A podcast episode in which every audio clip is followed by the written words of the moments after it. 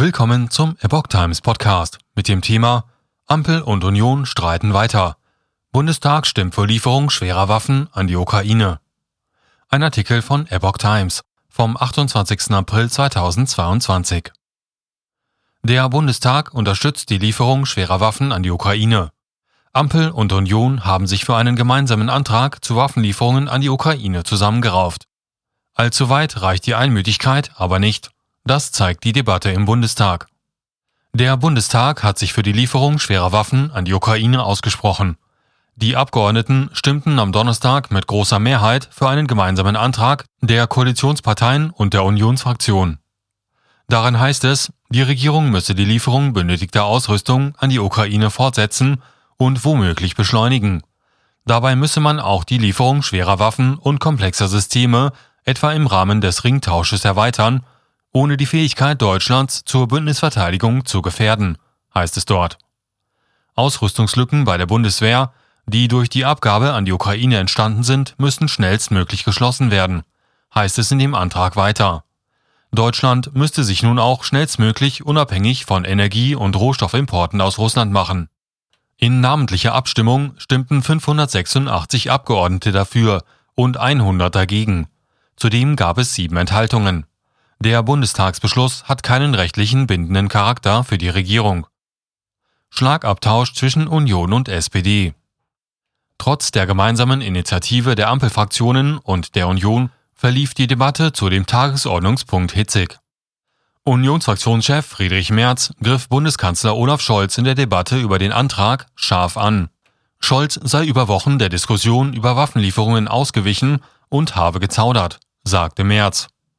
SPD-Chef Lars Klingbeil warf dem CDU-Vorsitzenden parteipolitische Profilierung vor. Das Verhalten von Scholz sei keineswegs Besonnenheit, sagte Merz. Das ist Zögern, das ist Zaudern, das ist Ängstlichkeit, so der CDU-Politiker. Er kritisierte auch den Umgang von Scholz mit Kritikern seiner zurückhaltenden Ukraine-Politik in den eigenen Reihen. Das sei die Vorsitzenden der Bundestagsausschüsse für Verteidigung, Außenbeziehung und Europaangelegenheiten wegen Forderungen nach der Lieferung schwerer Waffen als Jungs und Mädels bezeichnet habe, sei völlig unakzeptabel, sagte der CDU-Chef. Dieser Sprachgebrauch sei eher ein Zeichen von Unsicherheit und von Schwäche und nicht von Führung. Kein Platz für parteipolitische Profilierung.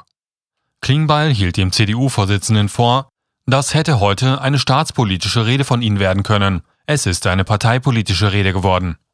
Merz habe zu seinen eigenen Leuten gesprochen. Hier ist kein Platz für parteipolitische Profilierung, kritisierte Klingbeil.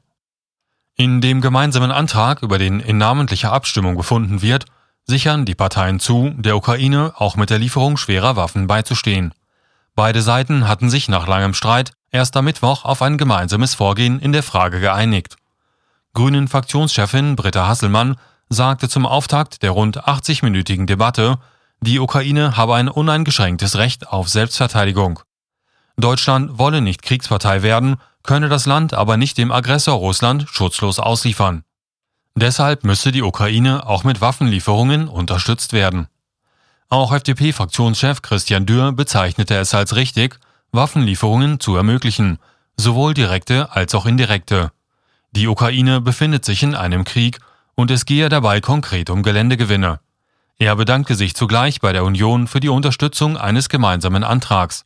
Das anerkenne und wertschätze ich, sagte er. AfD. Antrag ist Beitrittserklärung zu einem Krieg. Linke Fraktionschef Dietmar Bartsch sprach von einem Kommunikationsdesaster der Ampelkoalition in der Waffenfrage. Noch am Wochenende habe Scholz seinen Kurs verteidigt, keine schweren Waffen zu liefern und vor einem dritten Weltkrieg und einem Atomkrieg gewarnt. Millionen Menschen in Deutschland haben genau diese Sorgen und Ängste, sagte Bartsch. Deshalb verstehe er überhaupt nicht, dass Bundesverteidigungsministerin Christine Lambrecht 72 Stunden später das Gegenteil verkündet habe, als sie die Lieferung von Gepard-Panzern zugesagt habe. Es gibt einen fatalen Wettlauf. Höher, schneller, weiter, monierte Bartsch. Auch AfD-Fraktionschef Tino Schopalla warnte, heute bringen die Koalition und die Unionsfraktion einen gemeinsamen Antrag ein, der den Ukraine-Krieg verlängern wird und uns zur Kriegspartei in einem atomar geführten Krieg machen könnte. Der Antrag lese sich wie die Beitrittsbekundung zu einem Krieg, kritisierte der AfD-Politiker. Deutschland befinde sich nicht im Krieg mit Russland.